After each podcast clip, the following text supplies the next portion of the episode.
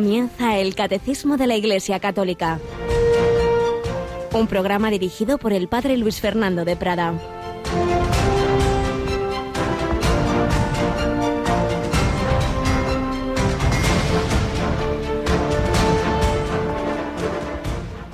Muchacho, a ti te lo digo, levántate.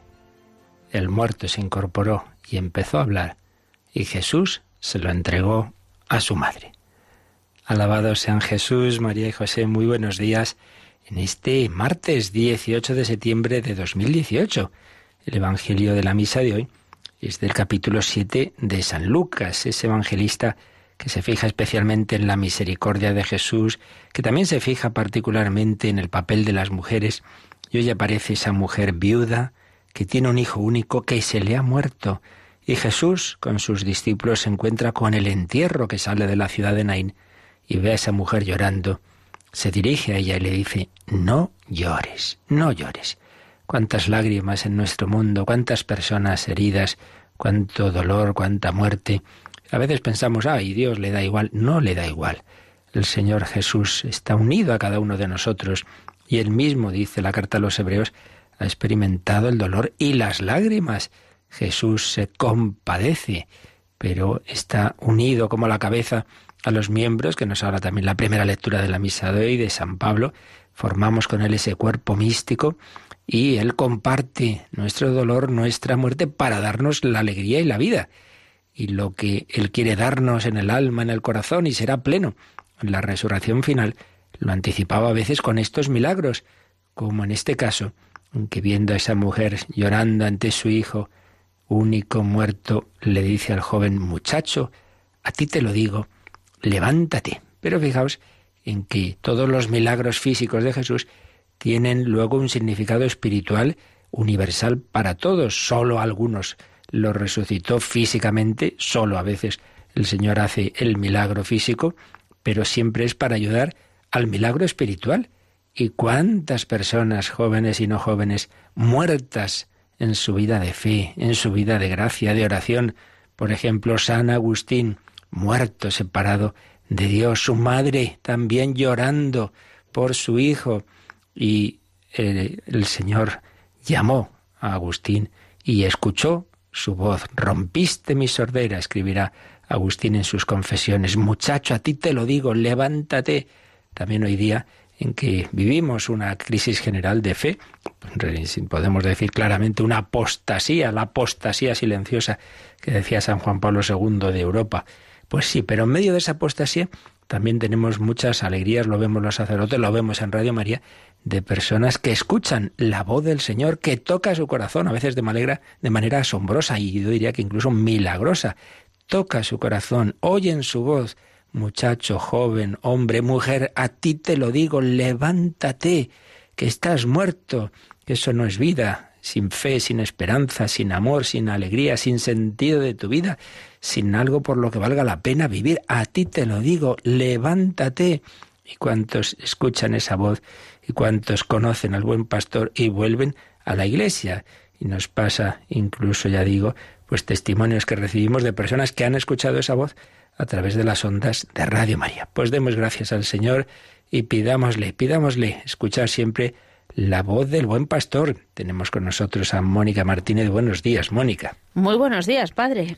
A ti este Evangelio también te suena porque cuántas veces oyes las lágrimas de tantas personas en el programa entre amigos, ¿verdad? Pero también el consuelo que Cristo les da a todos.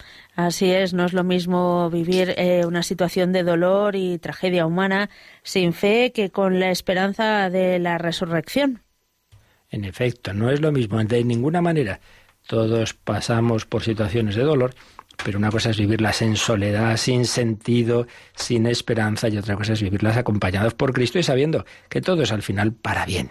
Todo coopera al bien de los que aman a Dios, dice San Pablo. Y así fue en la vida de Teresa de Jesús. Estamos dedicando la primera sección de nuestro programa a recoger algunos retazos de la vida de Teresa, Teresa de Ávila, de Jesús, en estos eh, compases finales del año teresiano, que nos demos cuenta de cómo en todos los siglos, en todas las épocas, Dios ha ido llamando a todas las almas a la santidad. Lo consiguió con Teresa, pero no fue tan fácil, no nació santa, no. Pues seguimos escuchando esos momentos principales de la vida de esta joven abulense y le pedimos al Señor que nos ayude a nosotros a seguir sus huellas.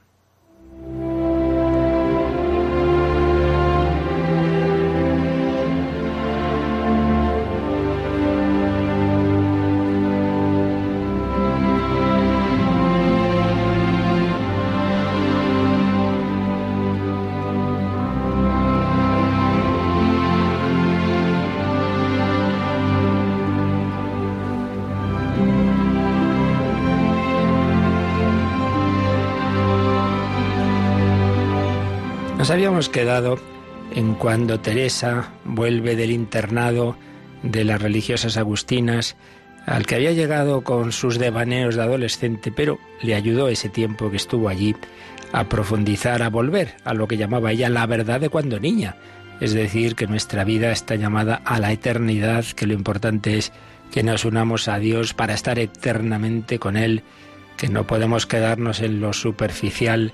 Y tanto es así que ya empezó a plantearse su vocación. Al principio era enemiguísima, dice ella, de ser monja, pero esa batalla que tuvo en su corazón, la gracia de Dios, iba conquistando ese corazón y decidió al final que sí, que, que lo que el Señor quería de ella era ser religiosa. Pero claro, su padre viudo, ella era la mayor de las hermanas que quedaban en casa después del matrimonio de su hermana María, etcétera no era fácil la batalla. Así nos lo cuenta don Nicolás González. Cambiar de dueño, de amores, de pensamientos, de casa, le costó una batalla. Una batalla en dos frentes, frente a sí y frente a los otros. Su meta, vivir solo para Dios. Lugar, en un convento. ¿Cómo? A cualquier precio. La batalla comenzó frente a sí misma frente a sí misma. Con una mano atacaba y con la otra se defendía. Tenía que convencerse a sí misma y el convencimiento es verdadero si se apoya en razonamientos válidos. A ver qué razonamientos hacía Santa Teresa al principio para ver qué vocación seguía, si la seguía, si no. Primero, si no me voy a un convento, me espera un purgatorio largo. Aunque en el convento tenga que pasar otro purgatorio, Espero que este sea más corto que el otro. Luego salgo ganando. Está curiosa esta reflexión así de contabilidad de sufrimientos. A ver, el, purgatorio. Si pasara el purgatorio en esta vida, eh, después me iría derecha al cielo, que este era mi deseo. Bueno, entonces al principio es un poquito más, como vemos, por, por temor, por temor a las penas, eh, purgatorio, pues mejor es pasarlo en esta vida, desde luego, que no que pasarlo en el, en el más allá.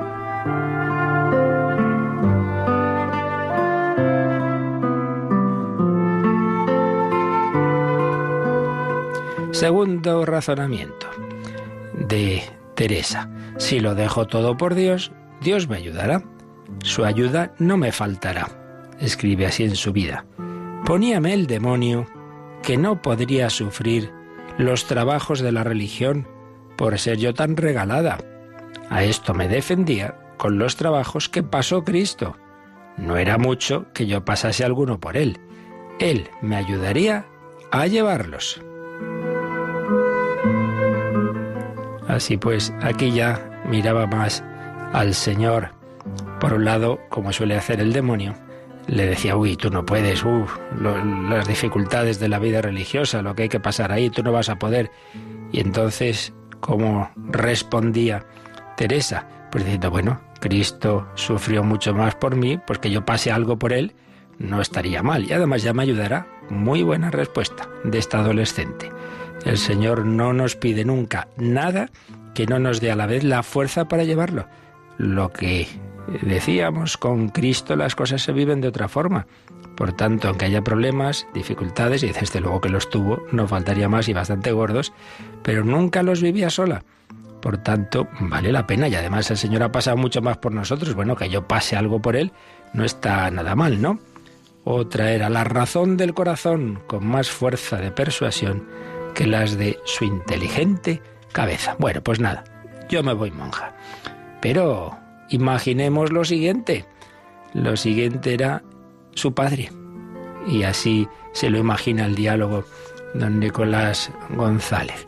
Si me fuera monja, ¿vos qué haríais, padre? ¿Os gustaría verme con hábito? Meterte monja tú ni soñarlo. ¿Qué va a ser de mí sin ti? ¿Y si sucediera? ¿Lo consentiría mi señor padre? Mientras yo viva, no saldrás de casa. No lo consentirá tu padre.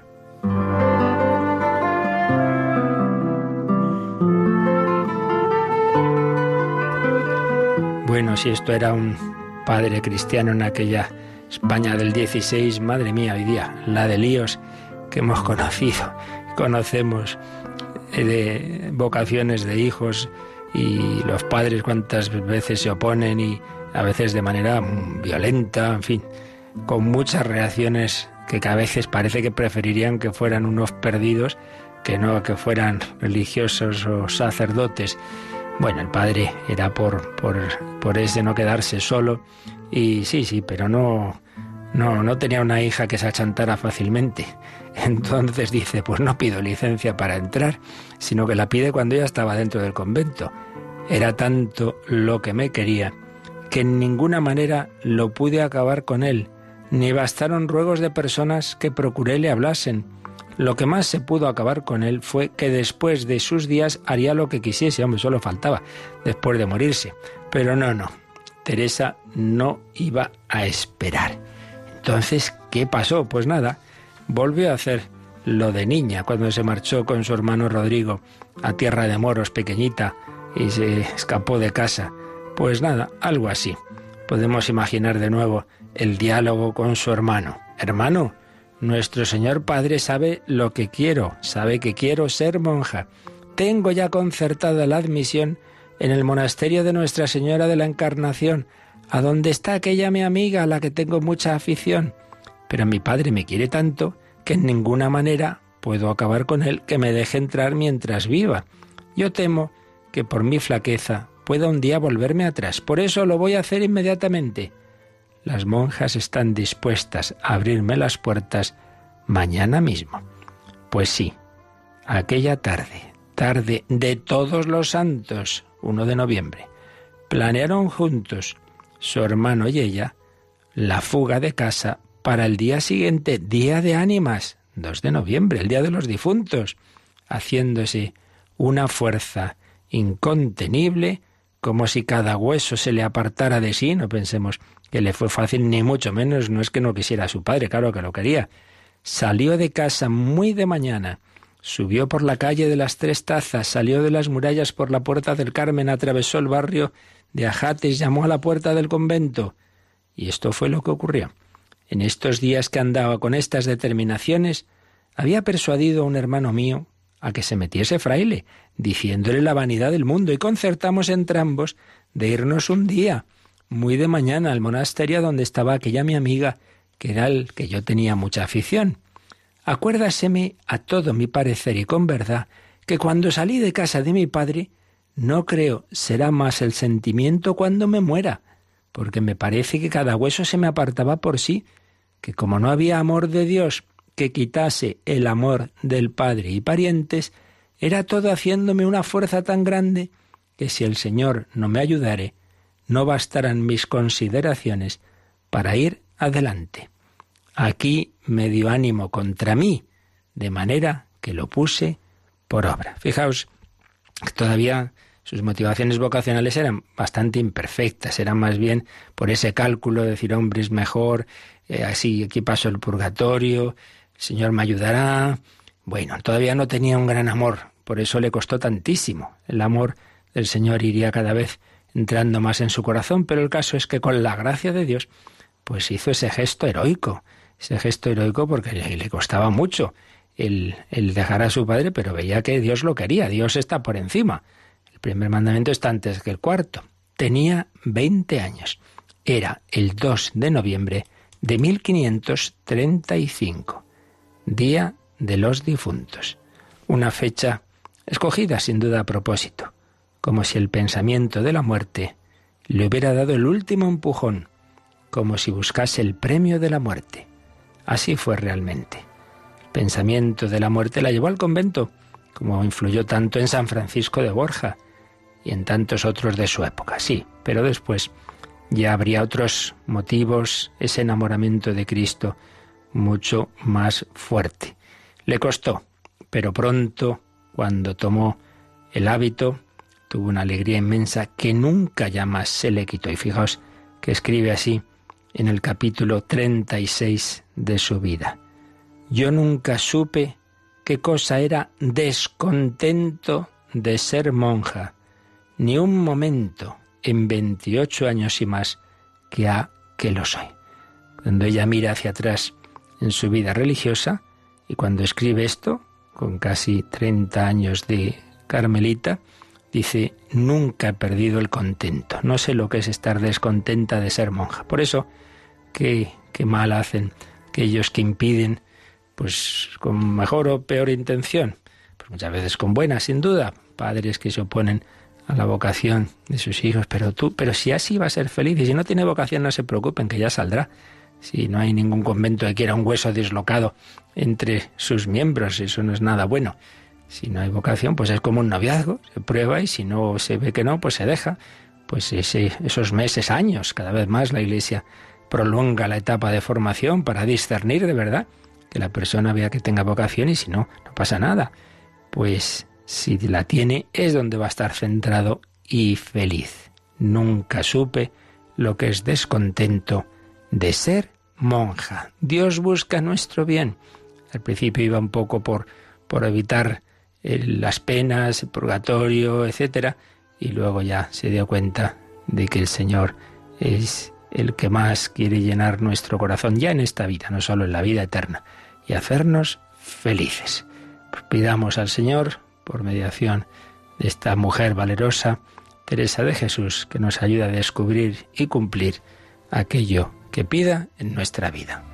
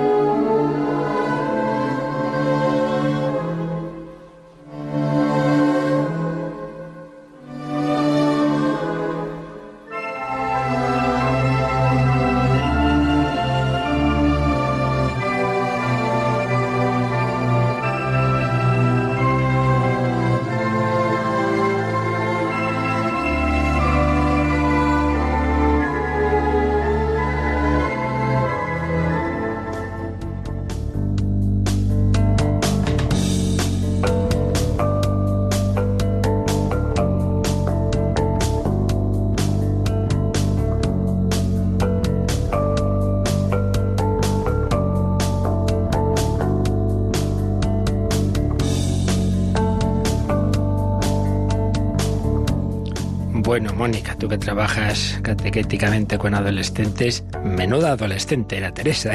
Bueno, bueno, de armas tomar, pero bueno, un alma inquieta y con eso se puede trabajar. Desde luego que sí, eh, un alma inquieta. Bien dices, corazón inquieto, como se dice de San Agustín, se titula en una de sus biografías. Seguimiento de Jesucristo, un Jesucristo que se ha quedado con nosotros en la iglesia, por eso podemos y debemos tener ese trato con Él, especialmente en la Eucaristía, la prolongación de la encarnación, la Eucaristía y en general la vida de la Iglesia. Yo estaré con vosotros todos los días hasta el fin de los tiempos.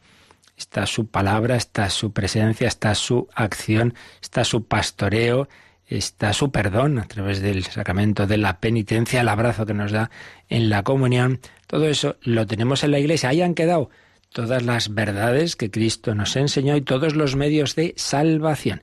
Por eso estamos viendo que el camino ordinario de unión con Dios, de llegar a esa vida eterna que deseaba desde pequeñita Santa Teresa de Jesús, es la Iglesia Católica, la plena pertenencia a la Iglesia Católica. Vimos los días pasados en, esa, en ese aceptar la, la fe que profesamos en el credo, los siete sacramentos, y la jerarquía de la Iglesia, los obispos en comunión con el Papa y luego internamente vivir unidos al Señor por su gracia, por el Espíritu Santo.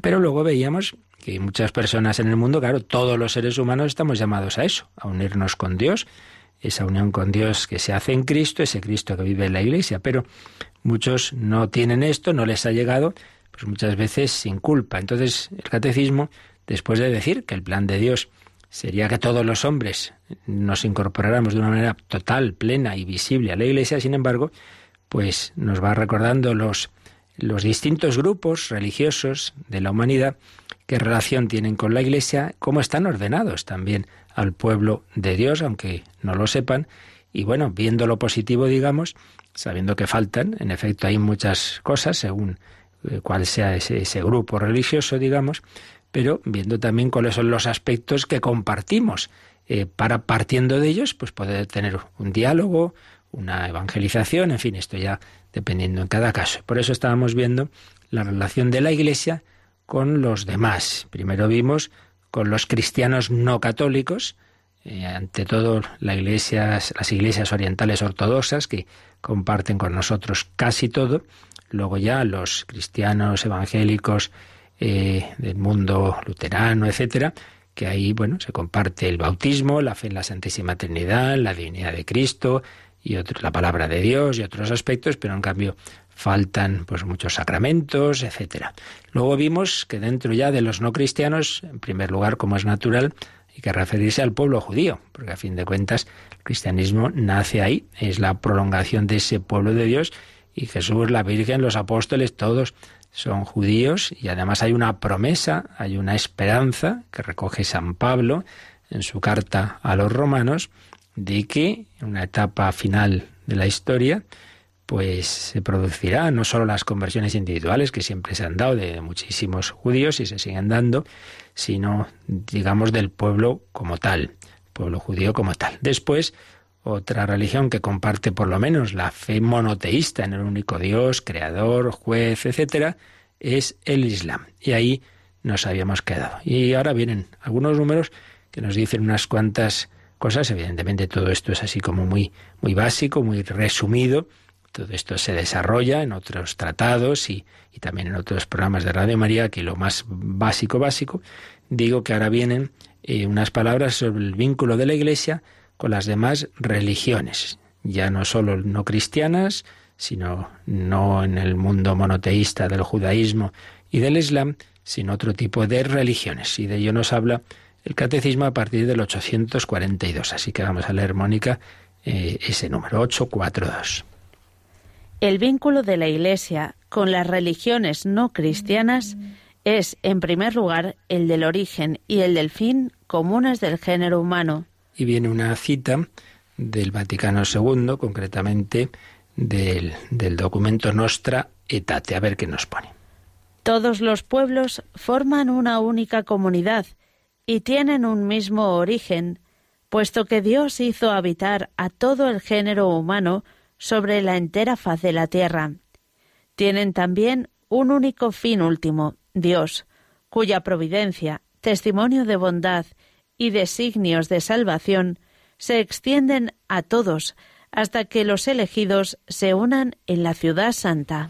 Es decir, aquí lo que hace el catecismo, citando al concilio, recordar algo muy importante, y es que todos, todos los seres humanos, todos, todos los pueblos, todos, también en la persona que se, a sí misma se considere más atea, bueno, se considerará lo que quiera, pero todos tenemos el mismo origen, todos tenemos el mismo fin.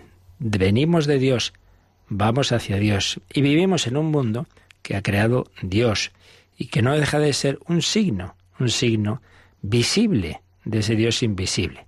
Por más que, ya digo, ideológicamente nuestro mundo, pues los últimos siglos se han ido difundiendo y ya casi imponiendo ideologías que tuercen la espontaneidad de, ese, de esa persona que si no tiene esas esos condicionamientos ideológicos, ve ese amanecer, ve esa puesta de sol, ve que el sol sale todos los días, ve la belleza del universo, ve esas montañas, ese mar, ve el orden admirable de los astros y dice, hombre, si, si mi cuarto no se ordena solo, sino que lo ordena mi madre, pues el mundo no se ordena solo. Y si, y si el cuadro de las meninas no creo que se pinte solo porque caen unos, unos, unas pinturas por aquí y por la evolución de los siglos, mire usted qué casualidad, se forma todo esto, pues eso no se lo cree nadie, ni siquiera los bisontes de la cueva de Altamira, pues no es que evolucionaron unos, unas sustancias que había allí, claro, al cabo de los siglos salen los bisontes, ya, ya, seguramente, usted eso se lo cree, ¿verdad?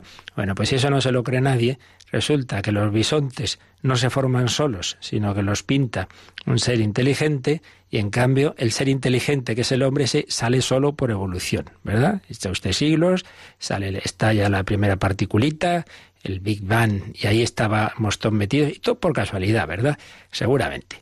Bueno, pues por mucha ideología que nos quiera hacer creer eso, pues todos los pueblos realmente han tenido un sentido religioso y todos han tenido esa intuición de que de Dios venimos, a Dios vamos, y han tenido, pues eso, un, un tipo de relación con Dios y por ello aparecen siempre en, en, la prehistoria y en todo tipo de investigación de los pueblos antiguos, pues uno de los signos son eso, los, los aspectos religiosos de todos los pueblos. Y la unidad definitiva del género humano, que más allá de las diferencias, pues todos tenemos una razón, una voluntad, por eso Aristóteles decía que el hombre es animal racional, pero eh, muchos dicen, bueno, completémoslo, animal racional religioso. Todos tenemos esa intuición del sentido de Dios.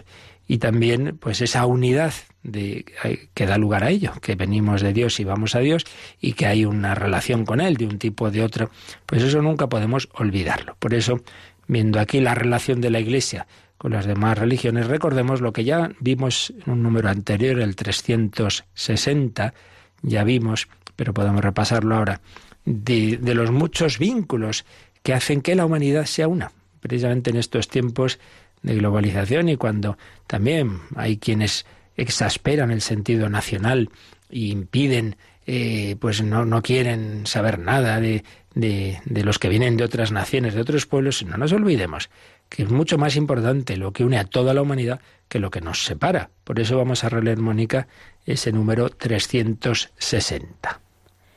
Debido a la comunidad de origen, el género humano forma una unidad, porque Dios creó de un solo principio todo el linaje humano. Esta frase que acaba de leer Mónica, Dios creó de un solo principio todo el linaje humano, la dice San Pablo en los Hechos de los Apóstoles, Hechos 17-26. El género humano, por tanto, forma una unidad. Y se cita ahora un discurso del gran Papa Pío XII en su encíclica programática, Sumi Pontificatus, madre mía, la escribe cuando está iniciándose o a punto de hacerlo, no recuerdo ahora mismo, la Segunda Guerra Mundial, esa lucha terrible entre pueblos, todo ese contexto del genocidio judío y Pío XII insistía en la unidad del género humano y aquí se recogen eh, algunas frases de esa, de esa las leemos. Maravillosa visión que nos hace contemplar el género humano en la unidad de su origen en Dios, en la unidad de su naturaleza, compuesta de igual modo en todos de un cuerpo material y de un alma espiritual, en la unidad de su fin inmediato y de su misión en el mundo, en la unidad de su morada, la tierra, cuyos bienes todos los hombres, por derecho natural, pueden usar para sostener y desarrollar la vida, en la unidad de su fin sobrenatural, Dios mismo a quien todos deben tender, en la unidad de los medios para alcanzar este fin, en la unidad de su redención, realizada para todos por Cristo. Pues qué párrafo tan bello y tan importante, ya digo, en estos tiempos, cuando muchas veces vemos al otro, pues como no tuviera nada que ver con nosotros, como un enemigo.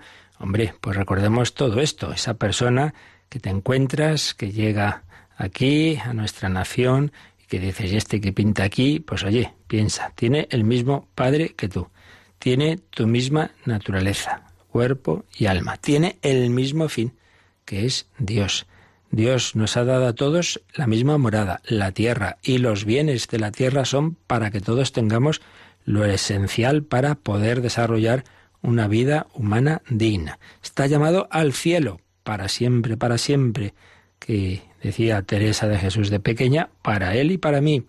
ese cielo que es Dios mismo. Y también el Señor para él ha dejado los mismos medios que por desgracia muchas veces no conocen porque no hemos evangelizado lo que deberíamos, los medios que se nos dan en la iglesia, la palabra de Dios, los sacramentos, etcétera. Y por todos ha muerto Cristo, por eso la unidad de la redención. Una frase preciosa de San Pablo en una de sus cartas a los Corintios, la primera si no me equivoco, en donde hablando de divisiones y de que a veces hacen cosas que pueden hacer daño a la conciencia del otro, dice San Pablo, y tú haces esto y, le haces daño a aquel hermano por el que murió Cristo.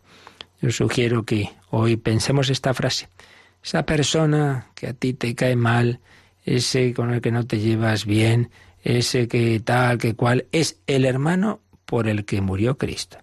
El que a ti te cae tan mal, a Cristo le cae tan que murió por él.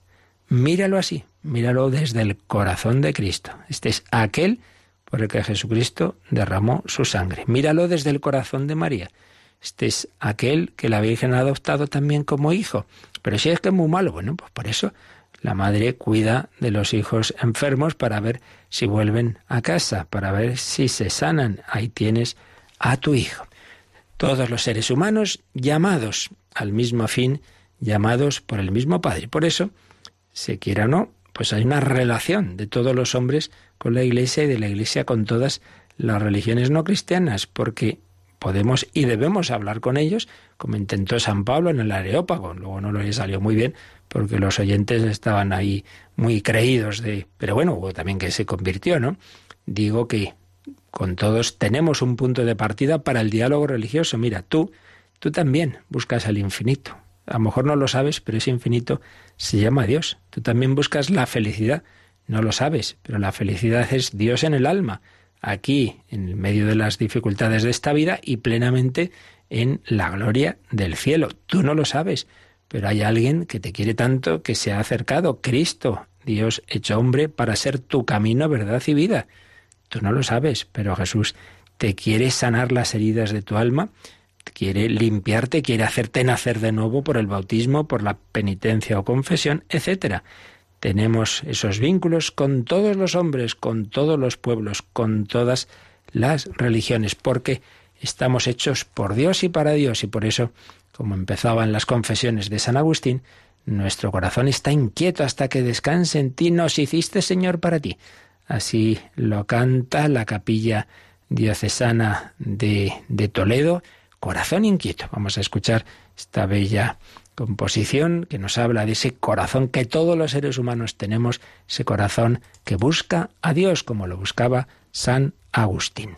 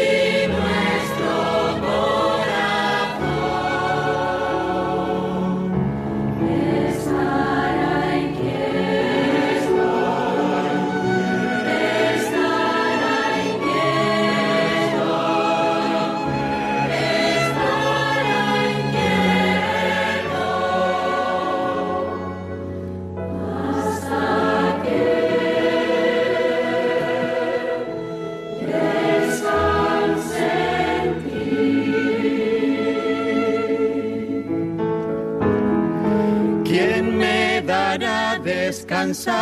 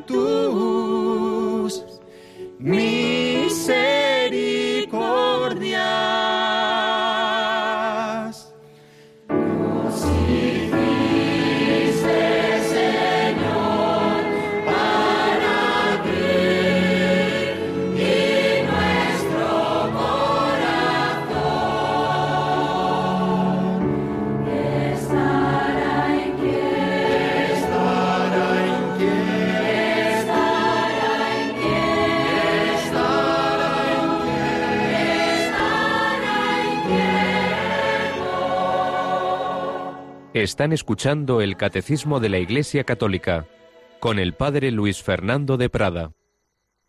Nuestro corazón estará inquieto hasta que descanse en ti porque nos hiciste, Señor, para ti. Cuando vimos hace ya tiempo que la Iglesia es sacramento universal de salvación, es decir, que a través de lo sensible, de lo visible, de lo que vemos, de lo que oímos, a través de, de los sacramentos, a través de, de, eso, de lo, de lo visible, Dios se comunica el invisible, pues mm, escuchábamos o leíamos algunas reflexiones de un gran eclesiólogo que ya falleció, el padre Justo Collantes. Pues bien, también él recordaba que en estas religiones paganas, por así decir, no solo no cristianas, sino tampoco de, de, esa, de, esa, de esa rama, de ese tronco, perdón, semítico, del judaísmo, etcétera, también hay una cierta sacramentalidad en el sentido de que a través de lo visible de la creación, Dios quiere comunicarse a todos los hombres.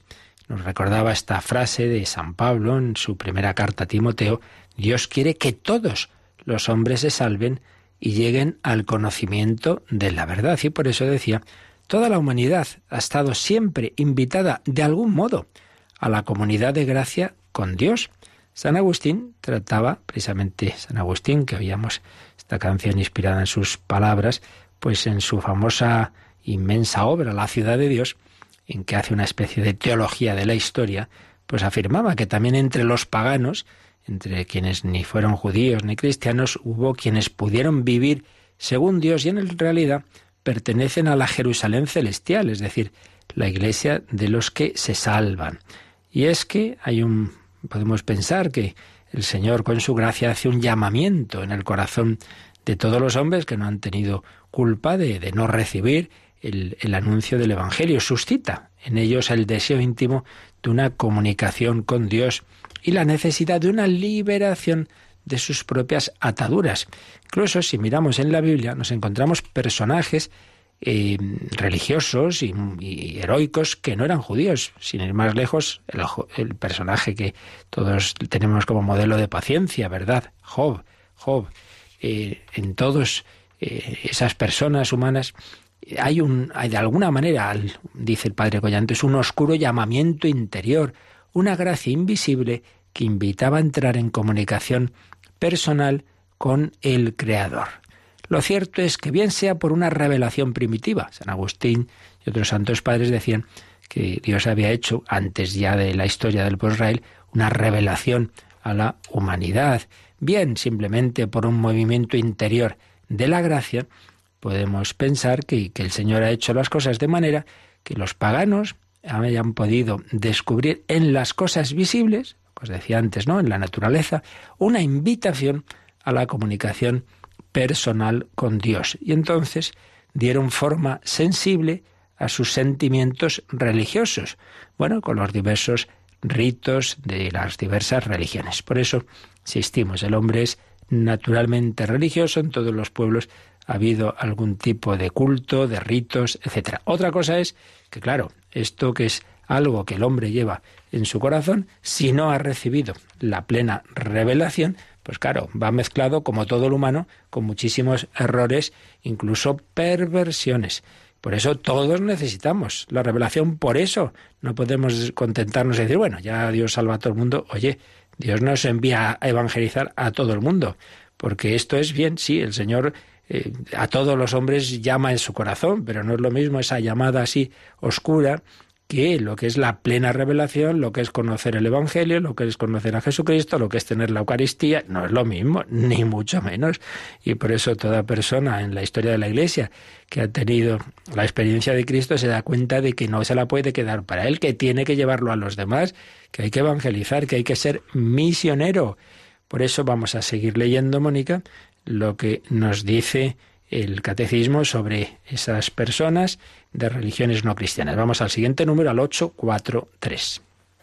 La Iglesia reconoce en las, obras, en las otras religiones la búsqueda, entre sombras e imágenes, del Dios desconocido, pero próximo, ya que es Él quien da a todos la vida, el aliento y todas las cosas, y quiere que todos los hombres se salven.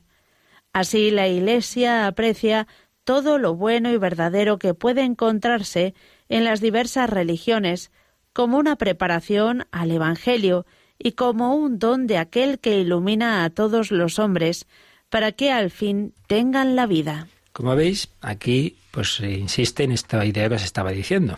En todos los hombres, en todos los pueblos, en todas las religiones, hay algún tipo de comunicación de Dios, hay gracias de Dios y hay muchas cosas buenas y verdaderas. En esto volvemos a algo que hemos dicho muchas veces y seguiremos diciendo, que hay en, siempre evitar dos extremos ¿no? en este terreno.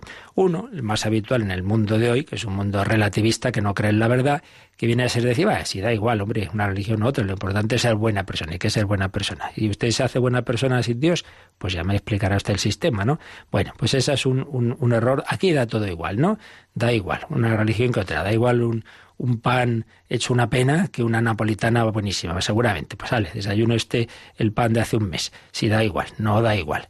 Primer, primer error, pues ese relativismo. Pero es verdad que está el otro error o tú tienes todo, todo, todo lo que tenemos nosotros, o vamos, estás poseído por el demonio.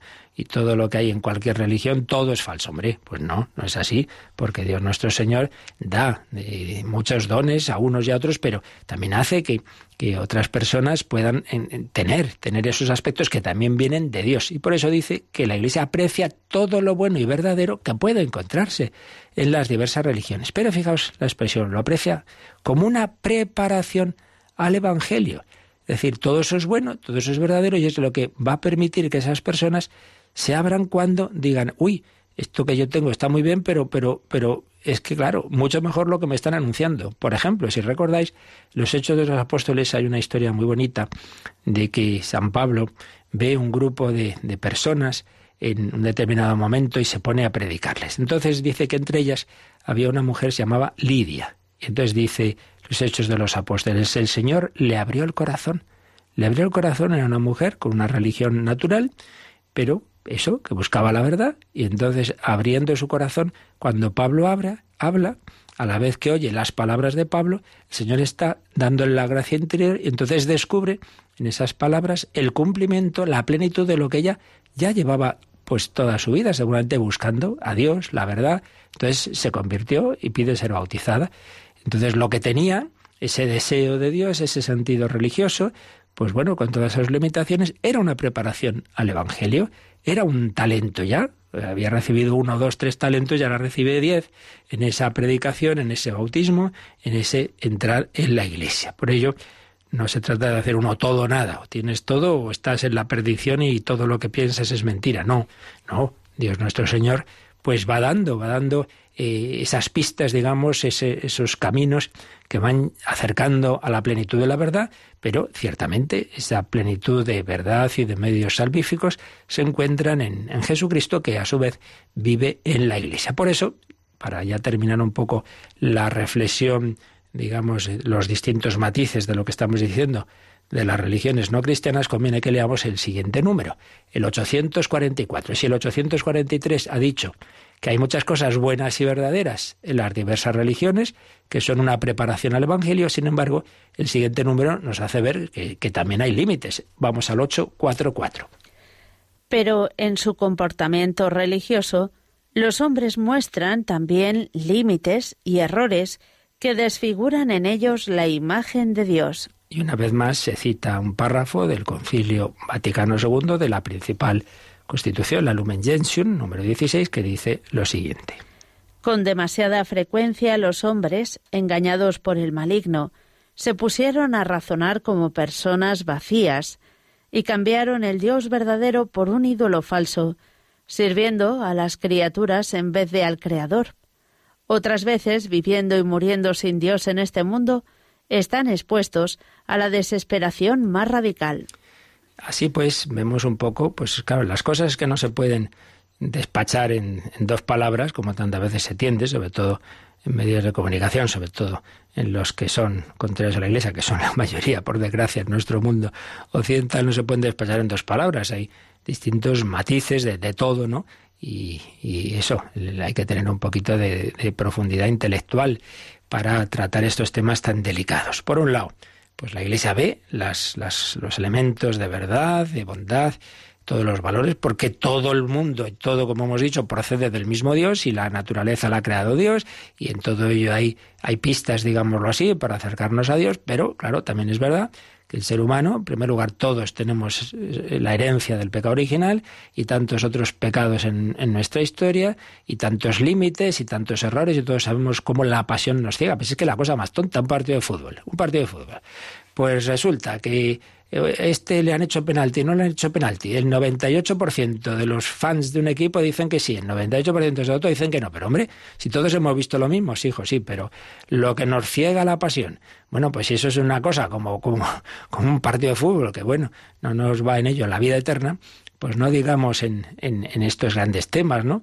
Entonces, los límites, los errores, la pasión que, los hombres tenemos, claro, y por eso te encuentras que sí, que hay un sentido religioso, pues sí, pero también te encontraron los, los misioneros que fueron a América, pues todas las barbaridades que se encontraron, todos los sacrificios humanos y tantas cosas, porque claro, todo lo humano es muy limitado y lo más santo y lo más sagrado se puede desfigurar, y también lo religioso, claro que sí, las patologías de la religión que decía Benedicto XVI. Con demasiada frecuencia los hombres engañados por el maligno que existe se pusieron a razonar como personas vacías y cambiaron el Dios verdadero por un ídolo falso. Todo esto lo dice San Pablo al principio de su carta a los romanos, menudos capítulos iniciales, el uno de, de armas tomar, sirviendo a las criaturas en vez de al Creador. Y también dice que otras veces viviendo y muriendo sin Dios en este mundo, sin un, eso sin conocer realmente a Dios, pues cuando llegan los sufrimientos de la vida y en la historia de la humanidad, pues tantas situaciones dolorosas, están expuestos a la desesperación más radical. Por ello, en resumen, el Señor a todos da esas luces, esas gracias, la misma naturaleza, todo son caminos para acercarnos a Dios. Nosotros valoramos todo lo verdadero y bueno que hay en todos los, todas las, religiones, en toda la, la humanidad, todos formamos una unidad, sí, sí, pero también es verdad que Dios en su historia de salvación, la plenitud de revelación de verdad y de comunicación de medios salvíficos está en Cristo, que actúa en la Iglesia. Por eso, por eso, apreciando lo bueno que hay en todos, pero no podemos dejar de evangelizar y decir, mira, tú mm, que buscas la verdad y que tienes un corazón pues muy bueno y que, busca la felicidad, que sepas que prueba, prueba, porque no lo vas a encontrar nunca eh, como, aquí, como en, como en Cristo, como en esta revelación. Por eso te invito a que conozcas. Ven y verás, como le dijo le dijo a Andrés, a, perdón, en Natanael, Felipe a Natanael, tú ven y verás. de Nazaret, pues sería algo bueno. Ven y verás. Por eso debemos invitar, por eso debemos evangelizar, por eso debemos ser misioneros. Pues se lo pedimos así al Señor, que sepamos ser buenos instrumentos de su gracia, colaborando en la evangelización y da tiempo si queréis alguna preguntita, algún comentario, nos recuerdan ahora cómo hacerlo.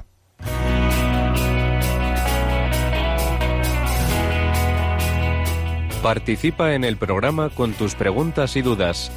Llama al 91005 9419. 91005 9419. También puedes escribir un mail a catecismo arroba. Catecismo arroba.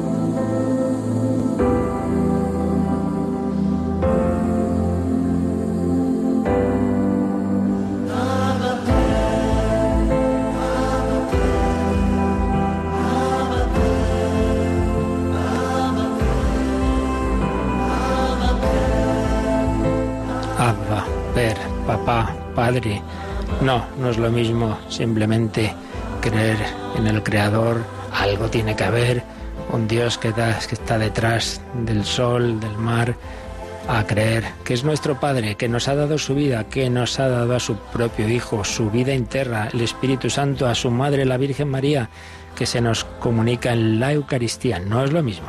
¿Tenemos alguna llamada, Mónica? Sí, nos ha llamado Marieta desde Madrid y comenta que, bueno, en varias ocasiones el Papa ha hecho referencia que Dios quiere que todos, eh, bueno, pues estén en la Iglesia y, eh, en concreto, hace referencia a Marieta a esas personas que casadas se han separado y luego se han vuelto a casar, por ejemplo, por lo civil. Y eh, ella pregunta cómo pueden volver a la Iglesia. Bueno, pues ante todo, evidentemente, ese acompañamiento, o sea, lo primero que tienen que tener claro es eso, como se está insistiendo mucho, en que son miembros de la Iglesia, que luego haremos todos en esta vida, hacemos cosas equivocadas de un tipo, de otro, y, y, si a la primera ya nos echan, pues desde luego no nos quedamos aquí nadie. Entonces lo primero es esa confianza de que somos miembros de la Iglesia. Luego, ya cada caso particular, claro, hay que ver cada situación, por eso es tan importante el acompañamiento espiritual, ese tomar contacto con sacerdote, ver la situación. Y luego hay grupos particulares, por ejemplo, en Toledo, en Toledo, un grupo de, de, personas en esa situación fueron recibidas por el Papa, acompañadas por su obispo, don Braulio, y el delegado de familia. Han estado también en el Encuentro Mundial de las Familias de Irlanda. Entonces, eso, esa, ese vivir la Iglesia. Otra cosa son ya cosas concretas, particulares, sobre todo tema de, la comunidad, etcétera, pero, pero que, eh, como bueno, tantas, tantas cosas que ya hay que ver en cada caso, pero lo que no se puede dudar, en efecto, es de que, de que estamos todos llamados a vivir la vida de la Iglesia y ya digo, sobre todo, los medios para, para, ir viendo cada situación son eso, el, el, acompañamiento espiritual, sacerdote, y muchas veces, ojalá, el poder hacer grupos en que se ayuden las personas, yo conozco varios de ellos, y se ayudan en este tipo de situaciones ciertamente dolorosas. Lo que nunca se puede olvidar es eso, que el Señor todos nos quiere, y otra cosa, ya digo, es ya cada caso particular, pues cuál es el paso concreto que se puede o se debe dar. Más de eso no podemos decir aquí en general. Pues nada, pedimos al Señor su, su bendición para vivir este día en respuesta a su a la su llamada a la santidad. La bendición de Dios todopoderoso, Padre, Hijo y Espíritu Santo, descienda sobre vosotros. Alabado sea Jesucristo.